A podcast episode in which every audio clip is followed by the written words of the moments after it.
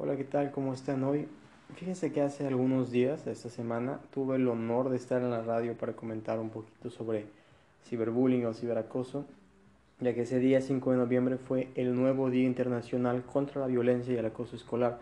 La UNESCO designó, eh, me parece que recién hace un año, eh, que el primer jueves de noviembre, como esta fecha, se reconoce esta modalidad de violencia en el entorno escolar eh, que a veces esté mascarada, a veces como cifra negra y polimorfa, que le cae encima a niños, adolescentes y, bueno, sí, igual adultos, que constituye una mella importante en la salud emocional. El fin de esto, como es obvio, es reforzar medidas de prevención e intentar eliminar la violencia y el acoso escolar, que siendo honesto y sincero, la erradicación total me parece medio utópica, ¿no? Casi imposible. Pero cualquier acción y medida para dar una solución siempre es bienvenida, yo creo. Además, es parte de los objetivos de desarrollo sustentable eh, que tiene eh, en mira eh, educación de calidad, inclusiva, con oportunidades para todos y este enfoque nuevo de desarrollo de la personalidad, pero creando individuos obviamente funcionales en sociedad, en comunidad y en una sociedad planetaria, pacífica y tolerante. Hay un informe de la UNESCO al respecto, un Behind the Numbers, que dicta que uno de cada tres alumnos ha sido acosado o agredido físicamente por los compañeros de la escuela al menos una vez durante el periodo en que se realizó este estudio. Y pues ahora, así como las tecnologías de la información y las redes sociales son una herramienta de trabajo y de investigación, también tienen una diversificación de usos y una de ellas es desgraciadamente la violencia y el acoso. Está claro que el acoso en línea ha aumentado también y está dicho que la mayoría del acoso de esta modalidad se crea primero en la escuela y luego como que salta al plano eh, virtual invadiendo ambas esferas, ya no solo quedándose en una. Pero bueno, vamos a hablar más específicamente de esto. ¿Qué es esto? ¿Qué se entiende por acoso escolar? El acoso escolar, o también conocido como, como bullying, es el hostigamiento permanente de una o, o más personas hacia un estudiante. Es acoso selectivo eh, y por lo general se producen agresiones verbales y físicas sin aparente causa para que ocurran. Eh, tristemente el maltrato ha aumentado en los últimos años o tal vez ha sido más reconocido, más estudiado en los últimos años y muchos niños, jóvenes e incluso adultos, como decía, víctimas de esas situaciones, si no son detectados a tiempo, pues pueden llegar a consecuencias lamentables que ponen en riesgo la vida, como pues el suicidio. Eh, el ciberacoso, por otro lado, es el acoso que tiene lugar a través de dispositivos digitales, teléfonos, computadoras, tablets, ya conocemos eso, y puede ocurrir por mensajería común, aplicaciones, eh, redes sociales, juegos o foros de juegos, donde las personas pueden participar y compartir contenido, y se da enviando, publicando, compartiendo ese contenido negativo, perjudicial, a veces falso, sustentado en crueldad, sobre o hacia otra persona. Y a veces incluye compartir información personal o privada para extender eh, la humillación, acoso y, a veces saltar otro poco hacia comportamiento ilegal o criminal, que de por sí esto ya es de conducta sociópata o antisocial, pero puede llegar a tener consecuencias aún, aún más graves en esos espectros legales. Eh, lugares más comunes donde lo podemos ver, redes sociales como Facebook, Instagram, Snapchat, TikTok, ahora que, está en boga, mensajería común de texto o aplicaciones de mensajería, WhatsApp, por ejemplo, Telegram, em, mensajes directos, chat, foros, eh, foros grandes como Reddit, 9 etcétera, email, etcétera. Em, hay una distinción especial al hablar de esto, ya que eh, contempla ciertas inquietudes especiales, llamadas así, porque no, no están contempladas en el acoso ordinario, ¿no? en el estándar. Eh, el contenido que comparte una persona en Internet, tanto contenido negativo, cruel, perjudicial o no, tiene un registro como si fuera eterno, público, está visto, tiene una permanencia en Internet. Eh, y ese registro se ve, entre comillas, como una reputación que, puede ser visto por cualquiera en la sociedad e instituciones como escuelas, universidades, clubes, eh, empleados o empleadores, etc. Y pues este ciberacoso daña la reputación, construye Internet de las personas. ¿Sí? No solo de la persona que sufre acoso quizá, sino también de aquellas que lo acosan o participan en el acoso e incluso también eh, la reputación de instituciones a las que pueden pertenecer. Las inquietudes eh, de esta modalidad de acoso incluyen la persistencia, que esto contempla que los dispositivos digitales tienen una comunicación eh, inmediata, sincrónica, continua, 24 horas, así que es difícil a veces para los niños hallar una suspensión en esta continuidad de acoso. Es permanente porque, como decíamos, la mayoría de la información compartida, si no se elimina, e incluso en, algunos, en, algunos, en algunas configuraciones, a pesar de elegir la opción de eliminar queda un registro de Internet, ahí persiste nuestra reputación de Internet negativa construida por otros, eh, como decíamos, incluso para los acosadores, tiene un impacto en admisión a grupos sociales a los que se desea pertenecer, ya decíamos, universidad, trabajo, eh, quizá nuevos contextos familiares, está ahí. Y además que es difícil de notar, puede ser enmascarada y es posible que eh, los, los, los, adultos, los padres o maestros, no, no hayan oído aún, incluso en esta modernidad, sobre esta, esta forma nueva de acoso y al no estar familiarizados con las tecnologías o las plataformas, puede ser difícil de observar también. E importante, ¿qué consecuencias puede tener? Creo que es lo que más nos preocupa. Hay consecuencias sociales, psicoemocionales y quizás hasta, orgánicas. Primero podríamos enunciar la dificultad de concentración en clases, el ausentismo, elevación de actividades escolares e incluso extraescolares.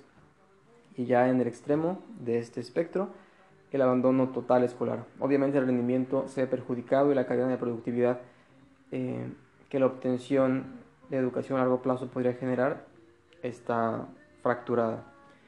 Luego, asociar o la asociación de entornos que deben ser de gozo como la escuela, eh, por algún motivo con factores ansiógenos, hace rechazar el lugar. De por sí, eh, hemos dañado la reputación de la escuela por comportamientos diferentes. La escuela como institución, como concepto, ya es bastante odiada por muchos niños, por muchas cosas que también se deberían corregir.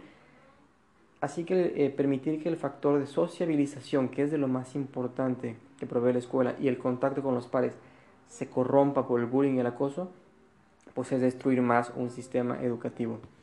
Y en general, consecuencias emocionales que afectarían el desarrollo de la escuela está la hiperactividad, la inatención, infelicidad, pérdida de confianza en sí mismo, afectando directamente la autoestima, temor, problemas de conducta, eh, quizá negativismo desafiante, como ejemplo.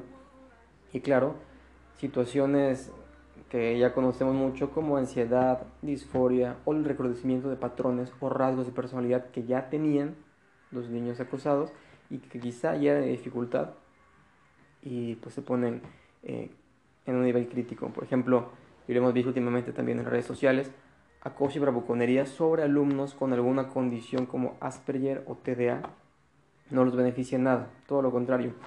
Además, está el generar niños disociales o personas antisociales por esto de la, reproducción de patrones de violencia, el aprendizaje vicario, el replicar lo que ven y experimentan. La transferencia, que es lo mismo para el abusador, que puede tener esa tendencia generada en casa al ser abusado por su familia o alguien más, y replicarla con personas que ve como víctimas por concebirlas indefensas, como el que es atacado en la escuela eh, puede orillarse a hacerlo con alguien, con animales, en casa y demás. Y de última también el consumo y abuso de sustancias como evasión, alcohol, tabaco, otro tipo de drogas.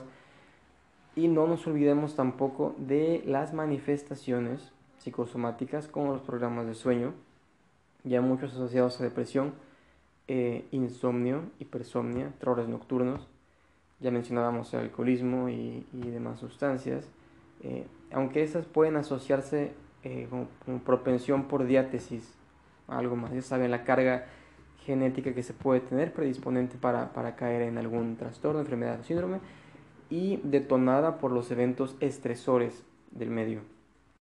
Ese día en la radio me preguntaban si tenía algo que decir a los niños como consejo si me escuchaban. Eh, lo comentamos, pero eran las 8 de la mañana, los niños o en la escuela o dormidos. Hoy ya no sé si escuchan la radio, pero pues, ok, lo hablamos. Me encontré con un post en internet en una página específica hablando de, de acoso, acoso escolar, sobre cómo lidiar con los haters en términos que puede entender este, este, este niño de hoy. Y también pues lo aderezamos con el conocimiento de, de la experiencia previa porque pues muchos de nosotros somos sobrevivientes de eventos de ese tipo. Entonces, ¿qué recomendaría? En general ni siquiera, ni siquiera es para los niños nada más. Es para cualquiera que sufra de un tipo de acoso selectivo. La primera medida, y que la hemos conocido mucho, nos la han dicho mucho adultos, supongo, es ignorar. Alejarte es la primera medida, no reaccionar a comentarios negativos. Obvio que si no funciona debes recurrir a otras medidas, otras instancias, como contarle a alguien a quien tengas confianza, de preferencia un adulto, alguien que pueda intervenir, padre, madre, profesores, por supuesto, están obligados a, a responder y quizá alguna autoridad un poquito más arriba. En algún momento de mi vida yo puse una denuncia por esto y sin temor se acabó lo que, lo que sucedía. Pero bueno, ya se verá. Eh, la cosa es que la gente que gusta de dañar de esta forma se alimenta de las reacciones que tú tienes. Es condicionamiento. La psicología más rudimentaria, pero pues ellos no la conocen así. Tú debes, tú puedes. Eh, si alimentas el estímulo con tu enojo, tristeza o en general tu reacción, no te los vas a sacar de encima con facilidad. Gozan de eso. Muchas veces, si ven que las palabras, cuando son palabras, ya el acoso físico, pues quizá requiere otra respuesta. Si las palabras no hacen efecto en ti, si debiera ser, que se te resbale, no van a seguir con eso. El otro, otro consejo sería bloquear a Internet, porque no estás obligado a tolerar el contenido de nadie en Internet. Tú eliges, nosotros podemos elegir lo que vemos, lo que nos sale en redes. Si algo no te gusta, bloquea, elimina, silencia la palabra, silencia el contenido en Facebook, en Twitter, etc. Tienes todo el derecho.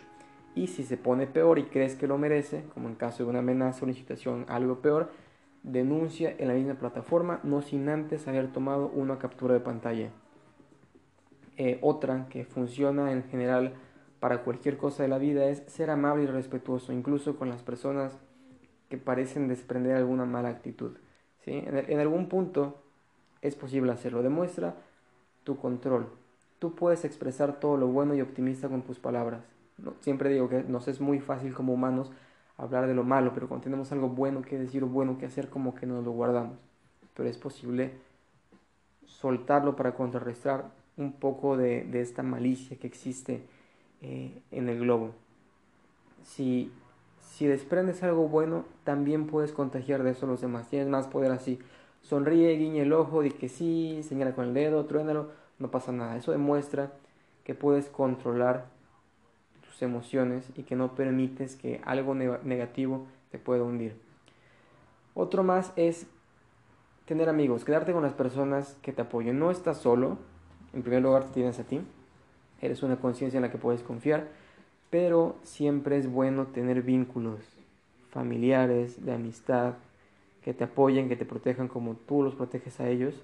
Eh, no significa necesariamente eh, físicamente, pero sí algo recíproco, responsable, positivo y eso también, aparte que nos fortalece emocionalmente, reduce un poco la posibilidad del acoso selectivo, especialmente presencial.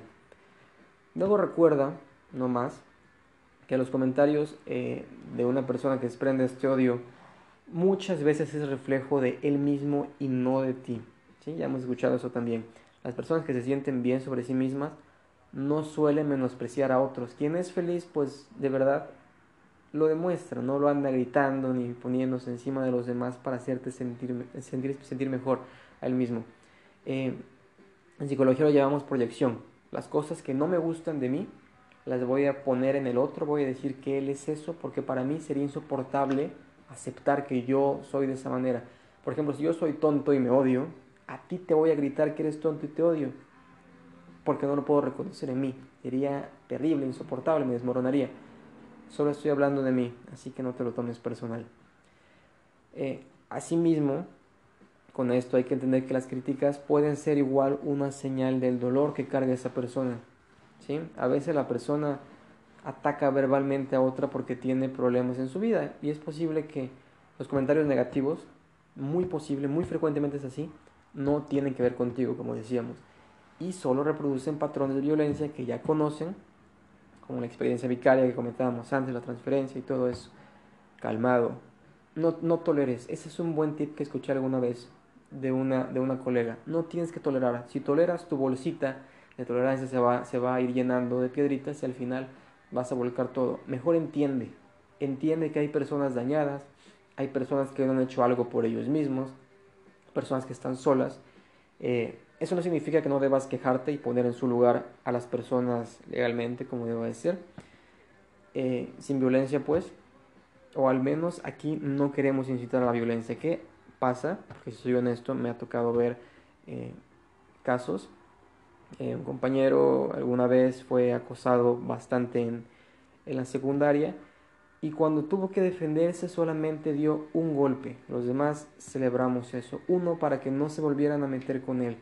Era un niño de secundaria en ese entonces y bueno, nosotros entendemos que reaccionamos a las amenazas.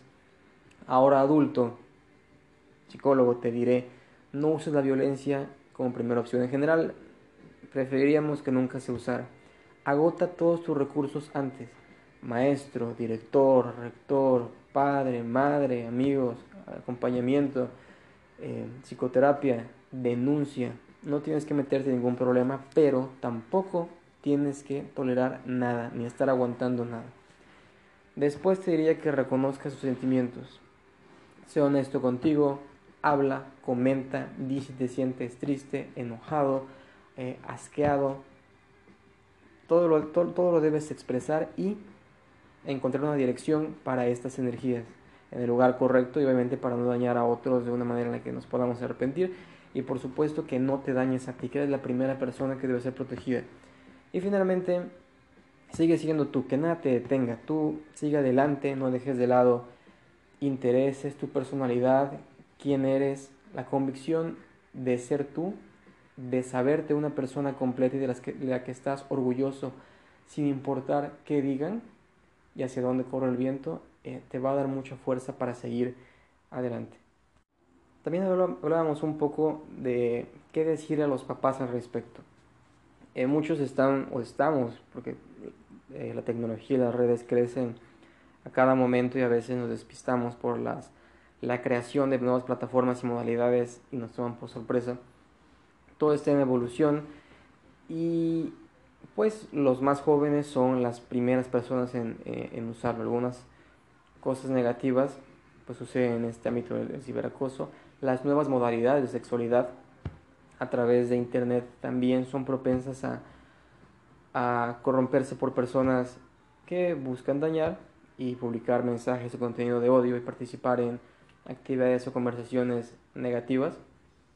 Así que es obvio que a pesar de que no se puede controlar toda la actividad de Internet de un hijo, los padres deben estar atentos a ciertas conductas que pueden ser factores de protección para pues, evitar estas consecuencias desagradables. En primer lugar, quizás sí prestar atención o dar cierto control a redes sociales, ¿sí? checar eh, aplicaciones, historiales de navegación, eh, especialmente si hay sospecha de que puede existir ciberacoso como víctima o como, como, victimario.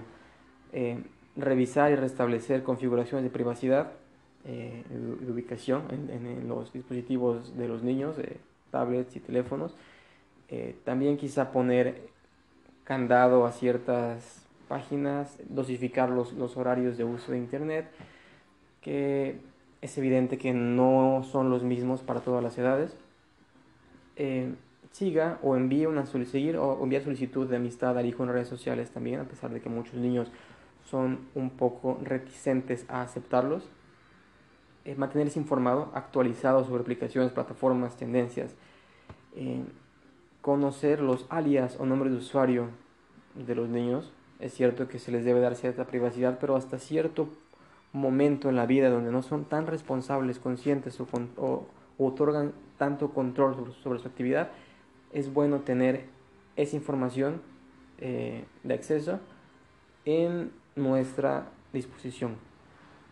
Y evidentemente establecer reglas explícitas sobre el comportamiento digital y contenido y las aplicaciones que se pueden o deberían usar, así como hablábamos de los horarios y las restricciones, también el contenido debe ser dosificado y eh, explicado, revisado o aprobado por los padres.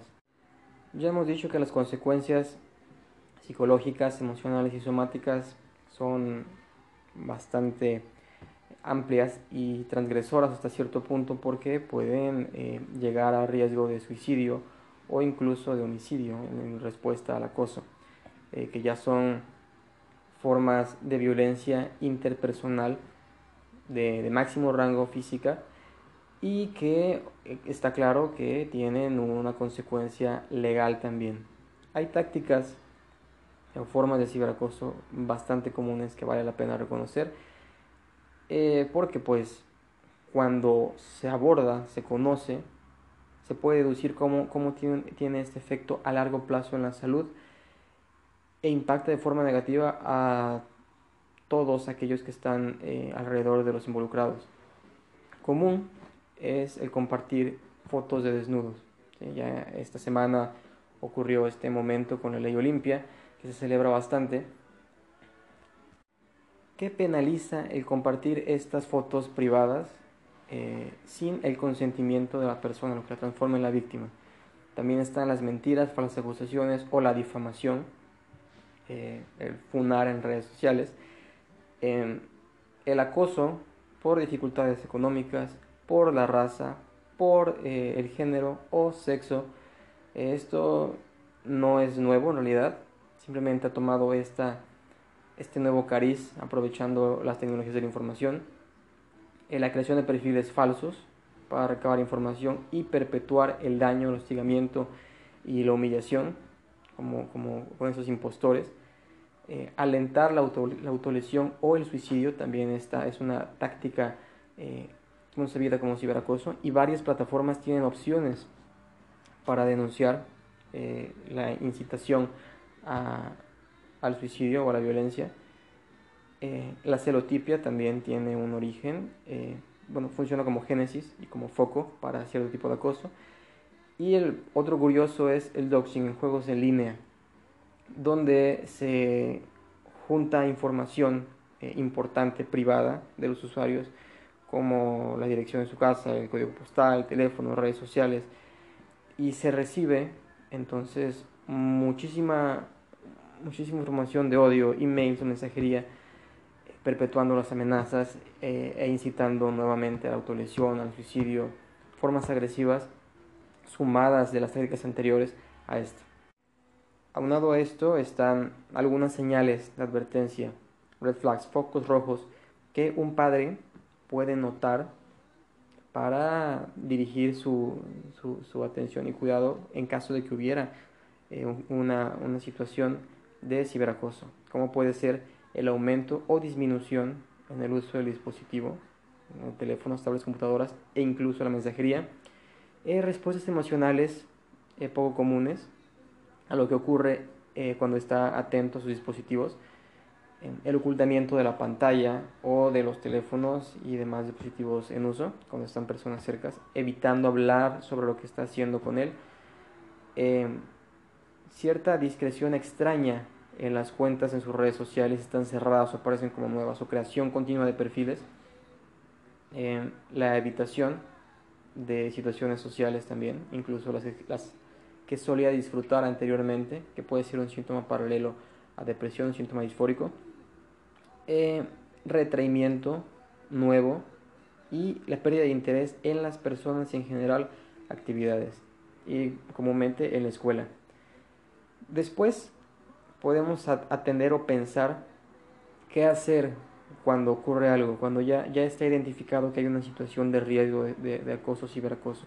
En primer lugar, eh, prestar atención completa, escuchar el, historial, el relato de, de, la víctima, el niño, el joven, identificar los cambios que han existido en el humor, el comportamiento y explorar las causas.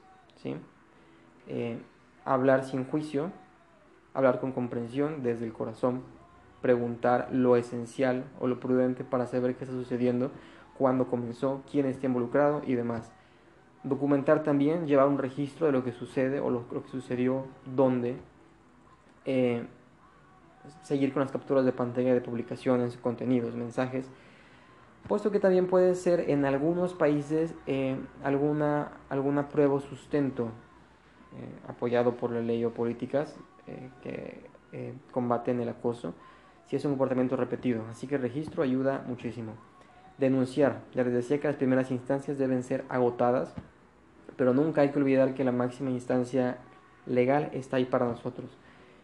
Y también en varios países y en varias instituciones hay algunas normativas y políticas respecto a esto. ¿sí? Y si ocurre respecto al entorno escolar, hay todo el derecho de denunciarlo en la escuela. O también, por supuesto, contactar con eh, las aplicaciones, redes sociales, plataformas que ofrezcan soporte para denunciar este contenido ofensivo. Si hubiera una amenaza física o hay eh, potencialmente un delito o comportamiento ilegal, lo más prudente es llevarlo ante la ley. Y nuevamente apoyar eh, los pares, compañeros, padres, maestros, profesores, que pueden intervenir para influenciar eh, de manera positiva esas situaciones, a permitir que, se terminen, que, que tomen un giro, que cambien. Y claro, la intervención pública puede incluir publicación de comentarios positivos, tratar de desviar la conversación hacia otro lugar, hacia otro punto, acercarse a la víctima, expresar la preocupación, ser empáticos, determinar si se requiere más apoyo, por supuesto, y llevarlos con un profesional de salud, en general salud mental y salud física también. Ahora los maestros, hablando de ciberacoso en contexto escolar o acoso en contexto escolar, eh, tienen una responsabilidad importante. Y últimamente, durante este periodo de la pandemia, hemos visto cómo incluso los maestros llegan a caer en esas situaciones de burla y bravuconería con alumnos, especialmente aquellos que tienen alguna condición psíquica y pues los profesores carecen de empatía y atacan de manera insensible. No olvidemos que el maestro o cualquier persona que sea parte de una comunidad escolar o similar tiene una responsabilidad social, tiene una posición de poder desde la cual puede ejercer el cambio, porque para eso es el poder, un cambio positivo. Y también, si no las conocen o si se han olvidado, hay algunas recomendaciones para maestros y personal escolar. Eh, por ejemplo, si cree que un niño está siendo víctima del acoso, debe hablar en privado con él y preguntarle para constatar, no dejarlo de lado. Y es posible que tenga evidencia de esto en su teléfono, en sus redes, en sus dispositivos en general. Eh, también es prudente hablar con los padres o tutores de ellos eh, e inclusive actuar como moderador entre el niño, el padre y la escuela. Pero obviamente eh, lo, más importante, lo que hay que salvar aquí es la vida mental del niño que es acusado. También está el aumentar el conocimiento, concientización digital. Como decíamos, estamos desconectados de la actualidad, de los cambios, de la modernidad, así que el docente, así como debe, debe ser propenso a estar lleno de cultura global, eh, está obligado a conocer estas nuevas modalidades y configuraciones de la tecnología para saber de qué se trata, qué está ocurriendo, qué puede ocurrir, cuáles son los riesgos. También está el trabajar con la autoestima o actividades que alienten la reflexión propia, pedir a los niños que eh, se expresen, aprendan a expresarse de manera asertiva, reconocer sus emociones y desarrollar, por supuesto, la empatía. Entre las inteligencias múltiples y lo que debemos apuntar en los niños, está la inteligencia emocional, la inteligencia interpersonal e intrapersonal. a, modo de hacer conciencia y regular las emociones, así como entender las, las ajenas y dar una respuesta adecuada o asertiva a ellas. Eh, tampoco olvidarnos de que los docentes o las figuras de autoridad en esos contextos, en esos entornos, eh, a veces configuran un modelo a seguir, tienen un rol de importancia eh, que debemos reforzar y los niños adoptan estas, estas tendencias, esos comportamientos, los introyectan, así que es importante que tengamos una imagen de esta pulcritud social o emocional. Y pues además involucrar principalmente a los niños en la participación de estas estrategias de prevención. ¿sí? Ser explícitos al respecto, no utilizar los eufemismos como suele suceder muchísimo en estos casos, a fin de que entiendan claramente de qué se trata esta situación. Creo que esto ha sido todo por hoy. Eh, considero que ha sido muchísima información eh, apta para la semana y el día que se celebró, el 5. Como siempre, espero que les haya resultado interesante, útil de alguna manera, o por lo menos eh, motivado a buscar un poco más al respecto en otra fuente. Muchas gracias como siempre por escucharme, espero que nos veamos próximamente. Saludos.